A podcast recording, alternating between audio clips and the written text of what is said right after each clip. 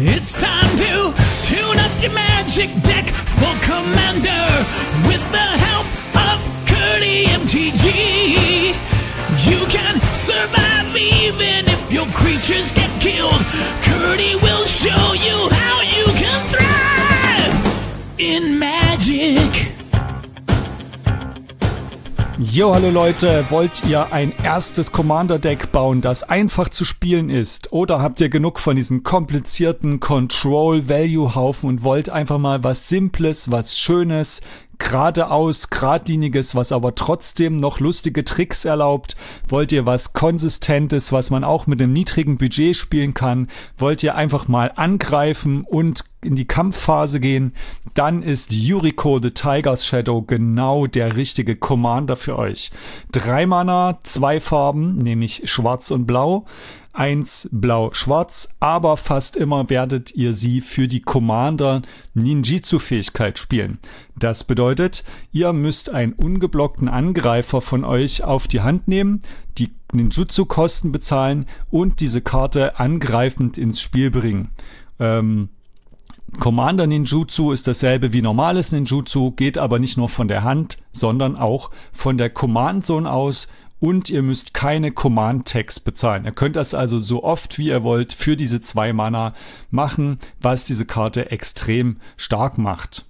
Und die zweite Fähigkeit ist, dass immer wenn ein Ninja, den er kontrolliert, Kampfschaden macht an einem Spieler, ähm, sie selber ist ja auch Ninja, dann zeigt ihr die oberste Karte eurer Bibliothek, legt die in eure Hand. Achtung, es ist kein Card Draw, das heißt äh, Sachen, die sagen, ihr könnt keine Karte ziehen, die gelten hier nicht.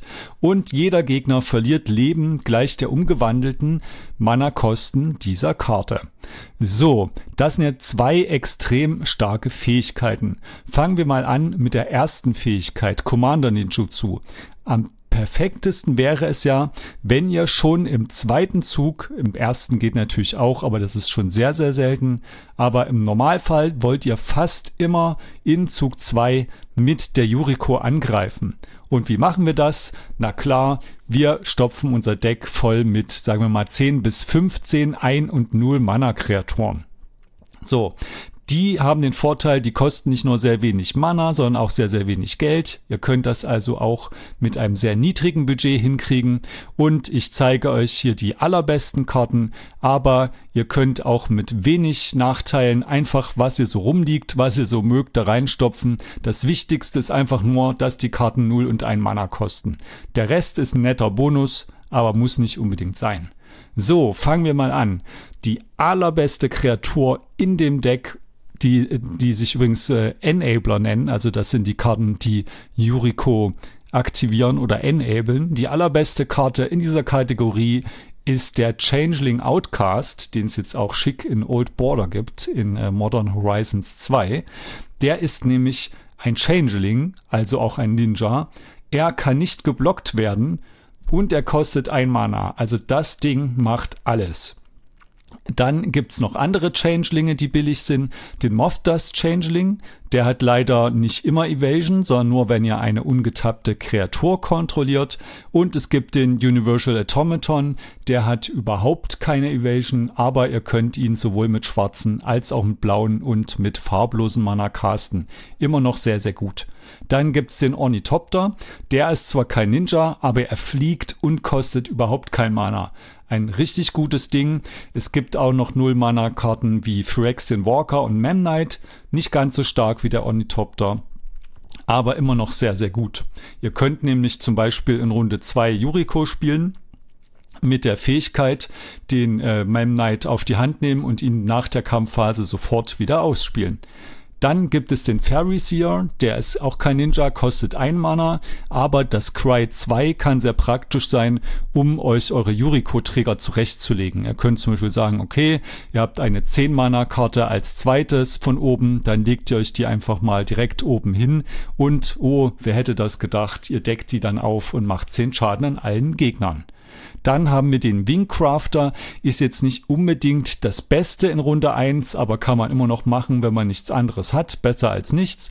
Aber den kann man auch sehr gut später einsetzen, um einen Ninja unblockbar zu machen, beziehungsweise Fliegen zu geben. Und bei drei Gegnern hat man ja fast immer einen, der keine fliegenden Blocker hat.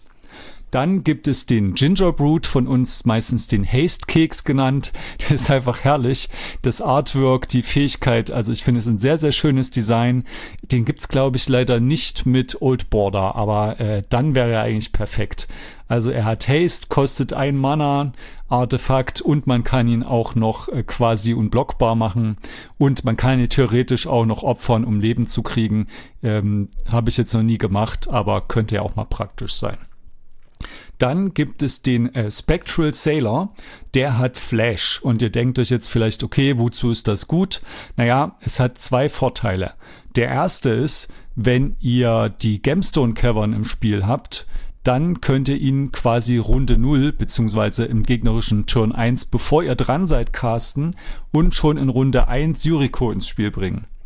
Das zweite ist, ihr könnt auch an Sorcery Speed äh, Removal vorbeispielen, zum Beispiel an Board Vibes, äh, indem ihr den äh, eigentlich immer End of Turn castet. Also lohnt sich fast immer das zu machen.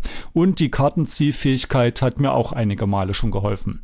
Man denkt sich vielleicht, okay, vier Mana hat man ja selten, aber da das einfach noch zusätzlich dabei ist, manchmal kann man es ausnutzen und dann, ja, warum nicht? Dann äh, gibt es die DC's Fateful. Das, äh, ich spiele den persönlich nicht, könnt ihr aber machen, einfach als zusätzliches Removal. Den Thieves Guild Enforcer, der vor allem im 1 gegen 1 gut ist, weil er da noch eine 3-2 wird mit Death Touch. Das hat dann wahrscheinlich keiner Lust, den zu blocken. Dann gibt es den Fourth Bridge Prowler, der sehr praktisch ist, um Mana Dogs wegzuhauen. Hope of Girapur, um Combo-Spieler aufzuhalten. Ähm, der Mausoleum-Wanderer und Siren Storm Tamer können euch auch noch ein bisschen beschützen. Dann gibt's die Stone, Stone Coil Serpent, die ähm, zum Beispiel gegen sehr, sehr viele Commander-Fähigkeiten immun ist, weil ja die meisten Commander, die gespielt werden, mehrere Farben haben. Dann gibt's noch den Gudul-Lurker, ähm, den ich persönlich nicht spiele, aber könnt ihr machen, wird zum Beispiel im 1 gegen 1 viel gespielt. Mein absoluter Favorit ist der Ingenious Infiltrator, der eine Karte zieht für jeden Ninja, der angreift. Und Ninjutsu-Kosten von Blau und Schwarz. Also fast so gut wie die Yuriko selber, denn er macht keinen Schaden, aber immerhin triggert er für jeden Ninja. Der Ninja of the Deep Hours triggert nur für sich selbst, aber er ist immer noch sehr, sehr gut. Dann haben wir Sakashima Student, den ich leider nicht habe, weil er, ich glaube, 30 Euro kostet oder sowas übertriebenes. Aber wenn der irgendwann mal reprintet wird, werde ich mir den auf jeden Fall holen.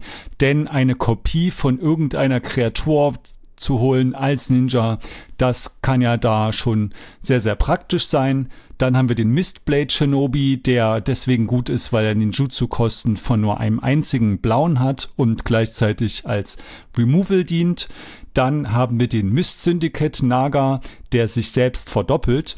Und das Coole an dem ist, dass die Kopien ja wieder Kopien machen. Das geht also exponentiell voran. Das heißt, ihr kennt das ja wahrscheinlich hier 2, 4, 8, 16, 32 und so weiter. Hm, wenn ich mal einen guten guten Preis finde, kaufe ich mir vielleicht mal 16 von diesen Karten einfach als Tokens. Das stelle ich mir mal lustig vor, wenn man dann so eine Riesenarmee aus Mist Syndicates Naga hat. Aber man kann natürlich das Ganze auch mit Tokens und mit Würfeln machen. Auf jeden Fall finde ich die Idee einfach super lustig, dass man sich so eine Naga Ninja Armee zusammenbaut, die einfach immer mehr anwächst. So ähnlich wie bei Krenko oder bei Najila.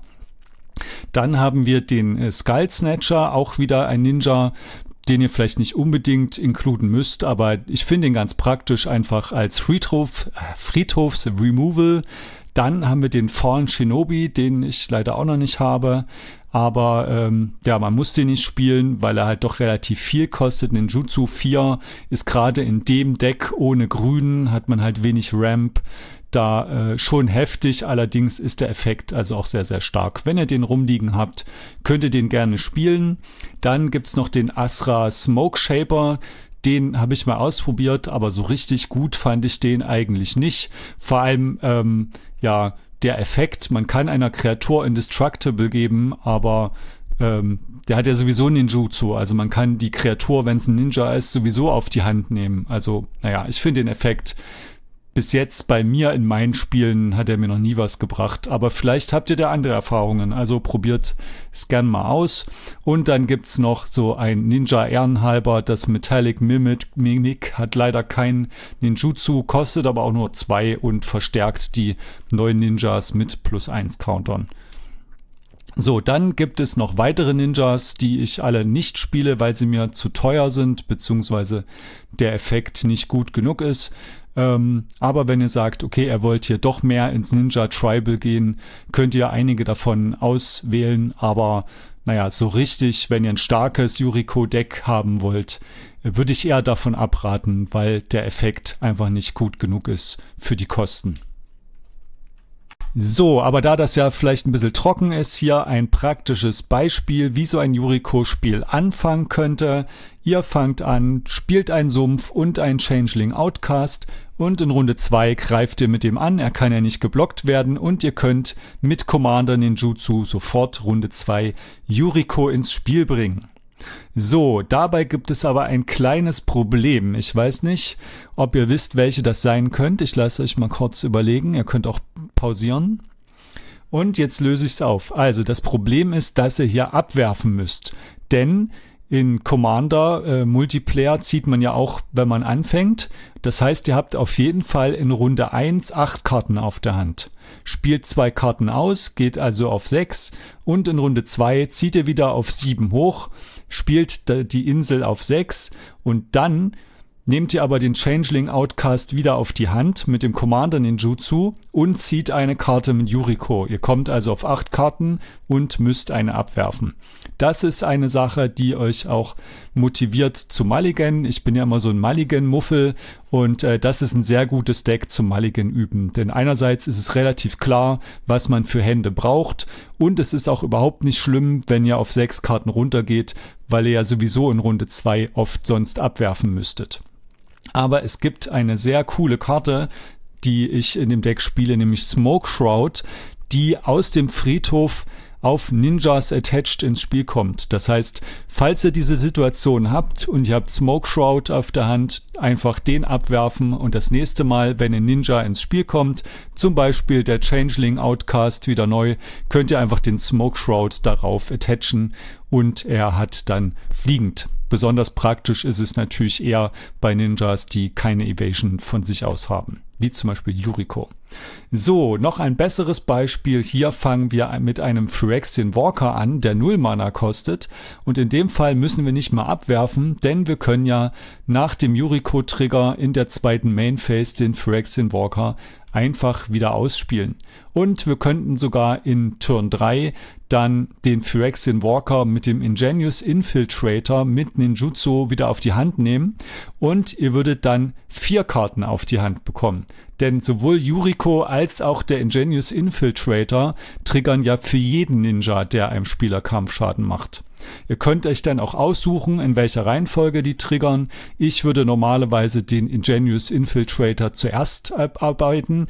Es könnte nämlich sein, dass ihr zum Beispiel einen Brainstorm zieht und dann zwischen dem Ingenious Infiltrator und dem Yuriko Trigger mit Brainstorm sehr teure Karten nochmal oben auf die Bibliothek legen und das erhöht natürlich den Schaden, den ihr dann macht.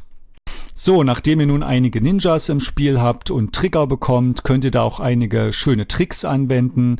Sehr praktisch für Leute wie mich, die zwar seit 20 Jahren Magic spielen, aber als Control-Spieler sich noch nie so richtig mit der Kampfphase auseinandergesetzt haben. Hier ist endlich mal ein Grund, sich das anzugucken. Ich blende euch das hier mal ein, wie das funktioniert. Die Kampfphase beginnt nämlich besteht nämlich aus mehreren sogenannten Steps.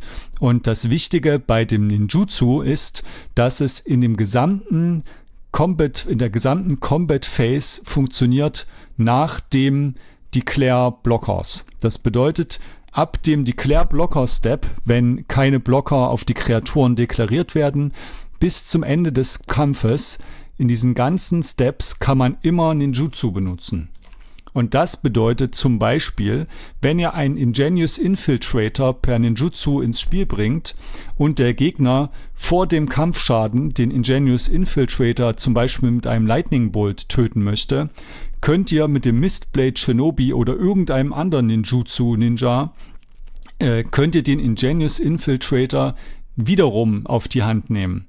Und dann könntet ihr den Ingenious Infiltrator wieder reinbringen. Das liegt daran, dass die Ninjas, die mit Ninjutsu reinkommen, auch als ungeblockt zählen. Und das könnt ihr sowohl machen, bevor der Schaden verrechnet wurde oder nachdem der Schaden verrechnet wurde, wann auch immer ihr wollt. Ihr könnt das im Declare Blocker Step machen, wenn die nicht geblockt wurden. Ihr könnt das im Combat Damage Step oder auch im End of Combat Step machen. Da gibt es also sehr viele schöne Tricks und das ist wichtig, das zu wissen, dass man also wenn man genug Mana hat, so viel Ninjutsus hintereinander ketten kann, wie man möchte.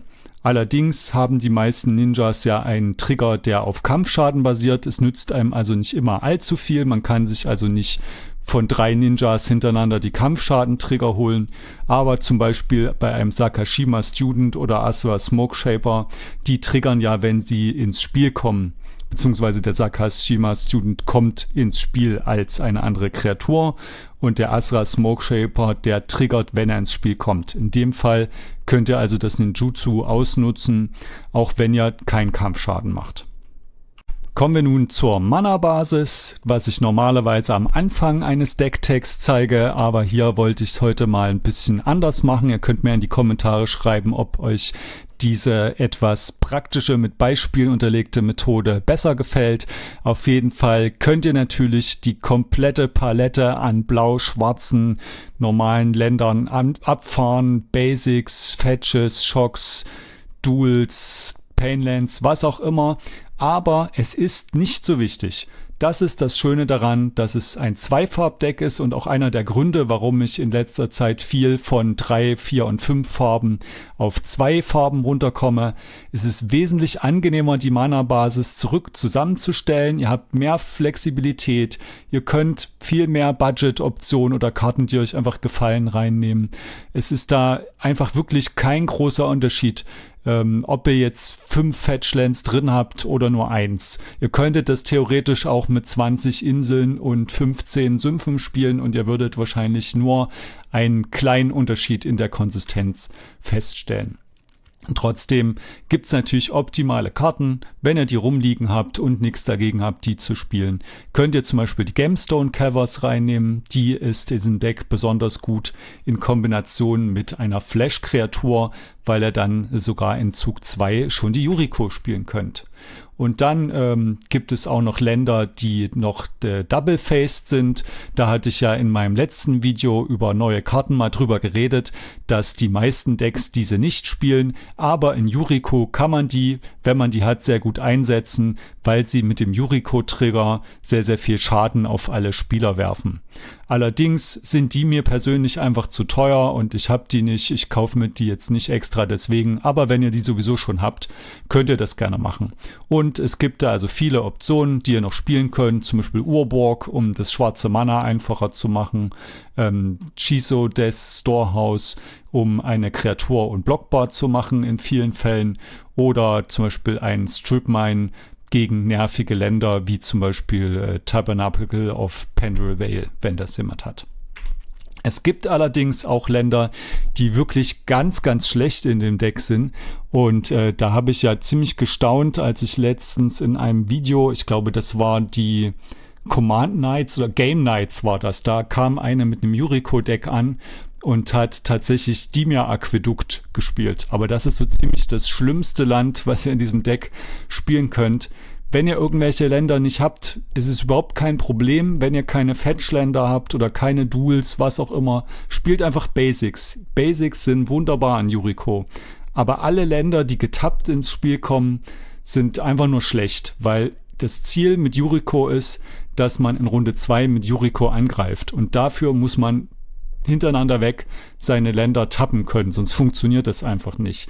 Und Dimir Aquädukt ist besonders schlimm, weil man sowieso schon Karten abwerfen muss in vielen Fällen in Runde 2 und hier wird das Problem nochmal verschärft. Das hat man auch sehr gut in diesem Video gesehen von, von Game Nights mit dieser Yuriko-Spielerin, die, ich glaube, Runde drei oder vier kam erst die Yuriko raus, dann musste die noch Karten abwerfen.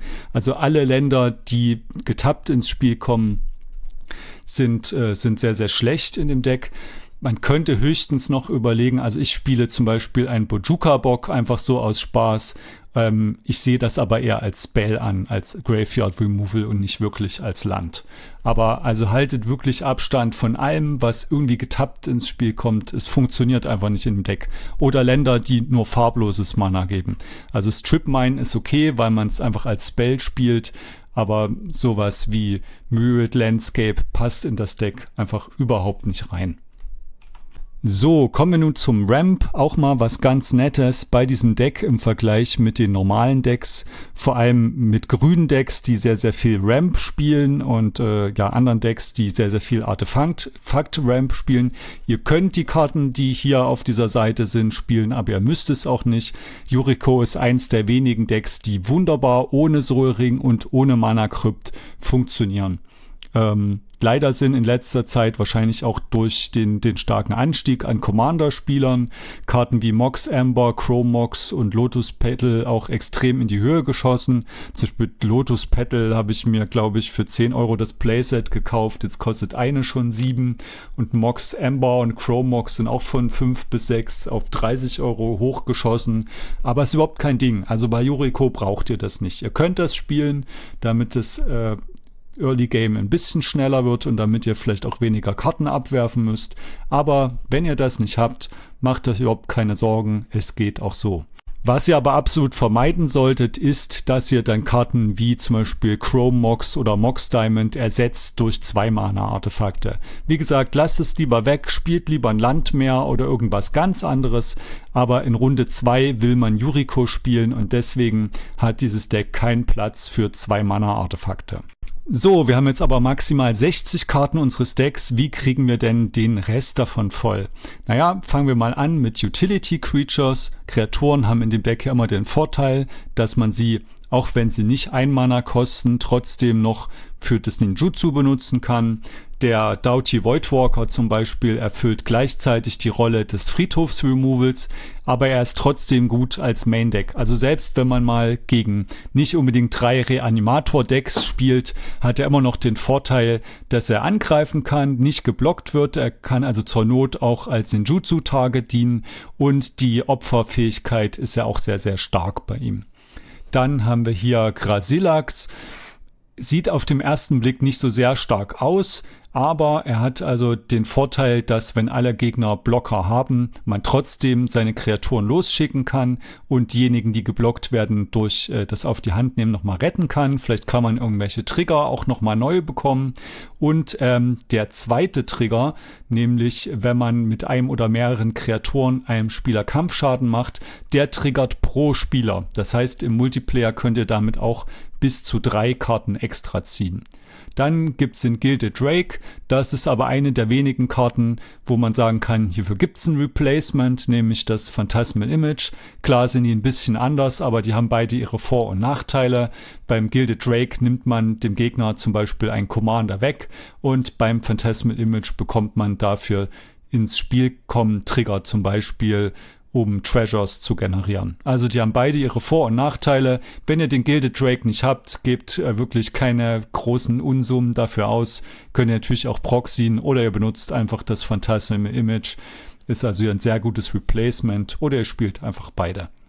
Dann gibt's den Opposition Agent, um äh, den Gegner die Tutoren abzustellen. Auch sehr wichtig bei so einem Deck, da ihr ja von Board Vibes betroffen seid, da ihr oft viele kleine Kreaturen habt. Und mit dem Opposition Agent könnt ihr dann verhindern, dass die Gegner in irgendeine Combo gehen oder euer ganzes Board abräumen. Dann gibt's noch den Grim Hireling, der ja auch ganz gut mit Yuriko synergiert durch die Treasure Tokens. Allerdings habe ich den jetzt noch nicht und gestaunt, dass er schon so teuer ist, aber vielleicht wird er irgendwann mal reprintet oder sinkt im Preis. Dann werde ich mir den sicher mal zulegen. Dann gibt's Baleful Strix, die vor allem gut ist, wenn ihr immer von großen Kreaturen angegriffen werdet. Ich persönlich spiele ihn gerade nicht, aber vor allem wenn man sehr viel im 1 gegen 1 spielt, lohnt sich das, weil im 1 gegen 1 sowohl das Blocken von Kreaturen als auch der Card Advantage doch sehr viel zählt und man kann sie auch wieder hochnehmen, Ninjutsu-mäßig und später wieder ausspielen. Dann gibt es noch Draco, den spielt man aber eigentlich nur, weil er cool aussieht und 16 Schaden macht. Ich habe den noch nicht, deswegen spiele ich momentan Emra cool. Den kann man in manchen Fällen auch noch casten. Man macht zwar nur 13 statt 16 Schaden, aber oft hat man dann später doch genug Mana und der Effekt ist einfach unglaublich stark. So, hier haben wir noch ein paar Utility-Karten. Cover of Darkness für Evasion. Scroll weg natürlich nur einmal, um die teuren Karten auf der Hand oben drauf zu legen und den Yuriko-Trigger mehrmals zu bekommen auf derselben Karte in verschiedenen Runden. Umezawas Jitte, ähm, einfach für Kreaturen-Combat, müsst ihr aber nicht unbedingt spielen. Steer Enchantment ist so mein persönlicher Geheimtipp, den ich in letzter Zeit in so ziemlich allen blauen Decks, die wenig Farben haben, mit einbaue.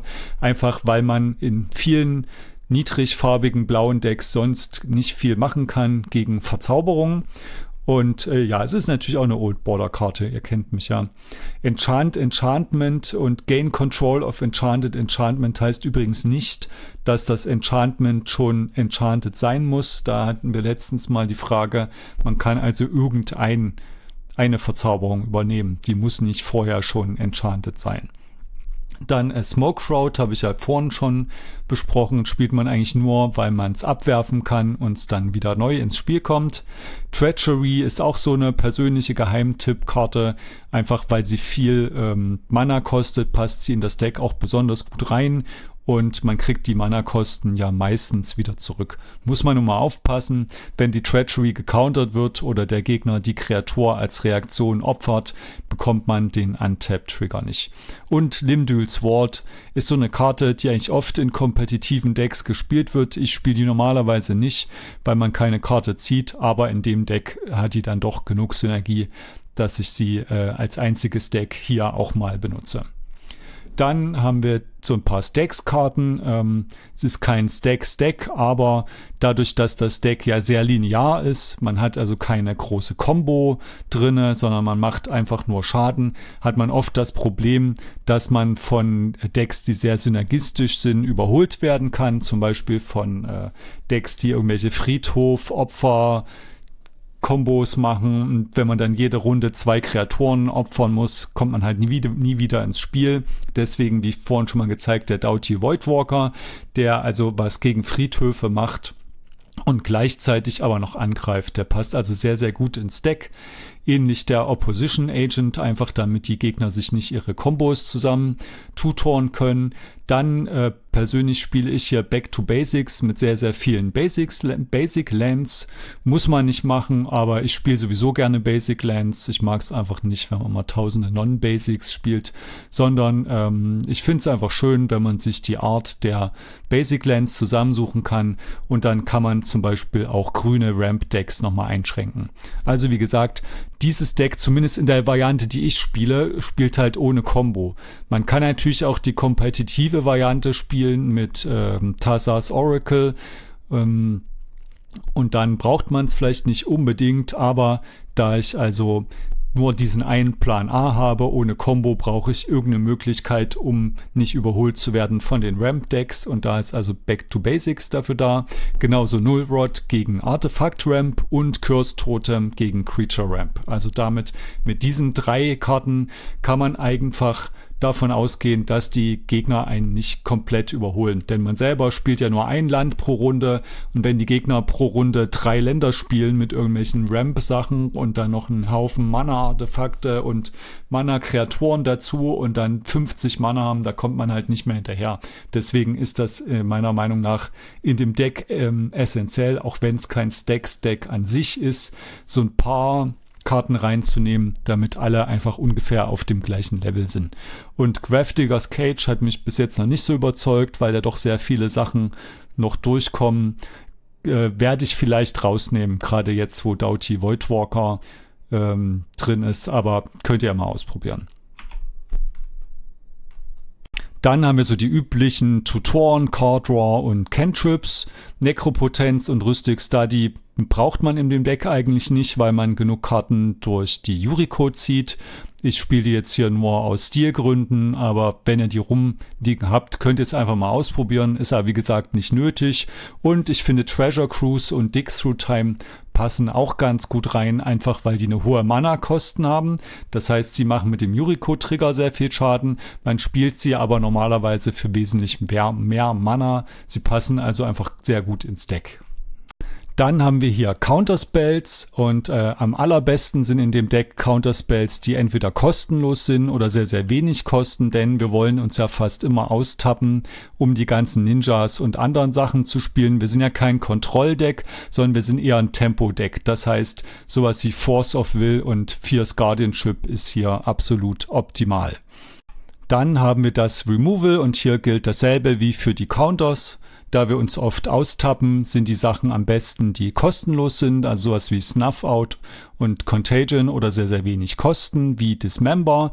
Und die vier Schaden, die wir durch Dismember kosten, tun uns jetzt gar nicht so sehr weh, denn wir sind ja das aggressive Deck und wenn wir das flippen, machen wir auch drei Schaden beim Gegner. Äh, Treachery hatte ich ja schon gezeigt, dann Submerge ist auch sehr, sehr gut, weil es fünf Mana kostet, wieder selbes Prinzip, aber wir es sehr oft kostenlos casten können. Cyclonic Rift in beiden Modi gut, Lilianas Triumph ich habe zwar keinen Liliana Planeswalker, aber alleine die Fähigkeit, dass jeder Gegner eine Kreatur opfern muss, ist ja hier auch schon sehr, sehr gut. Es gibt da auch ältere Karten mit ähnlichen Effekten, die teilweise meiner Meinung nach ein schöneres Artwork haben, aber leider sind die meisten dann Sorceries oder beziehen sich nur auf einen Gegner und deswegen ist das hier leider die beste Variante. Dann gibt es den Bumerang zum Bouncen. Man kann damit übrigens auch Länder bouncen. Und ja, wie gesagt, die Umezawas Jitte. Dann kann man hier noch extra Turns spielen. Ich habe es jetzt hier nicht allzu sehr übertrieben und nur die vier besten gespielt. Temporal Mastery kann man sich auch oft mit den ganzen Library Manipulation Effekten oben drauflegen, zum Beispiel mit einem Mystical Tutor oder man flippt es eben mit Yuriko oder man kann es auch zum Beispiel mit äh, einer Rüstig Study das oft so hinlegen, dass man es im Gegnerzug spielt und dann einen extra Zug bekommt. So, das war's schon mit dem Deck-Tech, aber vielleicht sagt ihr, hm, ihr wollt lieber im 1 gegen 1 spielen, ähm, dann könnt ihr das Deck natürlich auch als 1 gegen 1 Variante bauen. Da werden hier die folgenden Karten eher schlecht, da die entweder ähm, ja einen Kartennachteil bedeuten oder irgendwie andere negative Effekte haben oder einfach nicht stark genug sind gegen nur ein oder, oder zu situativ. Man will also im 1 gegen 1 Karten haben, die einen starken Effekt haben auf einen Spieler und die auch sehr billig sind und keinen Kartennachteil haben. Deswegen würden äh, und der Morphic Pool kommt halt getappt ins Spiel. Deswegen würde man zum Beispiel diese Karten hier rausnehmen, wenn man im 1 gegen 1 spielen würde, nur ausschließlich und dann solche Karten reinnehmen, wie zum Beispiel Baleful's Tricks oder Jace. Also Jace synergiert sowieso sehr gut mit dem Deck, da man die Karten manipulieren kann, die oben auf der Bibliothek liegen, um die dann zu flippen. Aber für Multiplayer ist er einfach zu teuer und zu leicht angreifbar. Oder sowas wie Days setzt einem einfach zu sehr zurück im Multiplayer, weil man sowieso schon kein Ramp hat. Aber im 1 gegen 1 könnte das also praktisch sein. Und äh, ja, True Name Nemesis ist halt im 1 gegen 1 natürlich schon alleine so wie er gebaut ist, einfach besser. Und wenn ihr sagt, okay, ihr wollt äh, Multiplayer spielen, aber kompetitiv, dann guckt am besten mal in den Yuriko Discord oder in den Primer, der nicht von mir ist, äh, den ich aber verlinke in der Description des Videos. Also dieses Deck ist High Power, es ist stark, aber es ist kein kompetitives Deck, vor allem weil es keine Combo hat. Und das ist ein krasser Nachteil eigentlich, denn man hat nur diesen Plan A. Man greift an, das Deck ist sehr, sehr stark am Anfang, aber wenn die Gegner einmal es schaffen, zum Beispiel mit dem Boardwipe alles wegzuräumen, ähm, dann hat man halt nur kleine 1-1-Hanseln auf der Hand und kommt eigentlich nie mehr wieder zurück. Und das ist aber absichtlich. Also ich spiele in dem Deck absichtlich nicht die Tazas Oracle Combo, weil das Deck dann einfach für normale Spiele für die meisten Power Levels einfach viel zu gut ist. Denn dann hat man einerseits diesen Plan A mit dem Angreifen und dem Schaden machen, beziehungsweise wäre die Combo dann in so einer kompetitiven Variante der Plan A und dieses Schaden machen nur der Plan B. Und ähm, ja, kompetitiv Yuriko ist richtig, richtig krass stark, weil ähm, man einfach diese ganzen Karten, die man zieht mit Yuriko, ähm, ja, nachdem der Angriffsplan also fehlgeschlagen ist oder wenn die Karten gestoppt wurden, dann hat man trotzdem so viele Karten gezogen und so viele Tutoren, dass man dann relativ gut in die Combo gehen kann. Ich persönlich habe da jetzt aber keine Erfahrungen, weil ich selber kein CEDH spiele. Aber was ich mir so durchgelesen habe, ähm, soll das also schon ein gutes CEDH-Deck sein. Dann wären dann solche Karten wahrscheinlich gut, also die besten Tutoren, ähm, Tassas Oracle Combo, Doomsday und die besten Removal und die besten Counter, sowas wie Flusterstorm und so. Aber wie gesagt, also wenn ihr CDH spielen wollt, dann guckt lieber mal in den Discord und den äh, diesen PDF-Primer, den ich euch da verlinkt habe, äh, rein. Da ist das sehr, sehr gut beschrieben. So, und zu allerletzt wollte ich euch einfach nochmal Mulligan-Beispiele geben. Wie gesagt, das ist also ein sehr gutes Deck für Leute wie mich, die Mulligan-Muffel sind, um das endlich mal diese Gewohnheit sich äh, zu bilden, mehr zu Mulliganen. Und es ist in dem Deck hier relativ simpel. Ihr könnt ja einfach mal mitmachen, an der Stelle hier pausieren und euch selber überlegen, ob ihr das Mulliganen würdet oder nicht. Und ich sage dann, was meine Meinung nach dazu ist. So, diese Hand würde ich auf jeden Fall behalten, denn man kann mit Runde 1 den Changeling Outcast spielen, in Runde 2 Yuriko ins Spiel bringen und man hat zusätzlich noch ähm, kostenloses Removal und kostenlose Counter. Das ist meiner Meinung nach eine der perfekten Yuriko-Hände. So, gucken wir uns nun diese Hand an.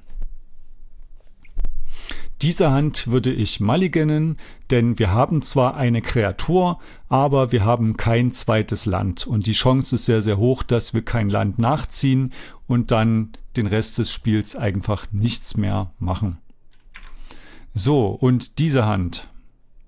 Diese Hand würde ich auch mulliganen, denn sie hat keine Kreatur. Das heißt, ihr könnt zwar in Runde 2 das Curse Totem spielen, aber erst in Runde 3 Yuriko und in Runde 4 mit ihr angreifen. Und das ist absolut nicht das, was das Deck möchte. So, wie sieht's denn mit dieser Hand aus? Diese Hand würde ich mulliganen, wir haben zwar drei Länder und eine Einmana-Kreatur, aber uns fehlt das schwarze Mana, um Yuriko zu spielen. Natürlich haben wir relativ viele Chancen.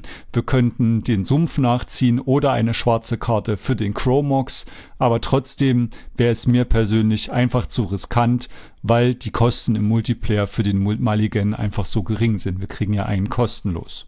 Und als allerletzte Hand frage ich euch, würdet ihr diese hier halten oder nicht? Und ich würde die auf jeden Fall halten, denn wir haben sowohl beide Farben und wir haben sogar zwei Kreaturen, die wir in der ersten Runde spielen können. So, das war's mit meinem etwas anderen Deck-Tech. Bisschen andere Reihenfolge, bisschen mehr praktische Beispiele. Schreibt mir einfach in die Kommentare, ob euch das gefallen hat oder die eher langwierigen und mehr theoretisch aufgebauten anderen Videos. Ich hoffe, es hat euch gefallen. Gebt Yuriko eine Chance und kommt gut ins neue Jahr. Bis dann.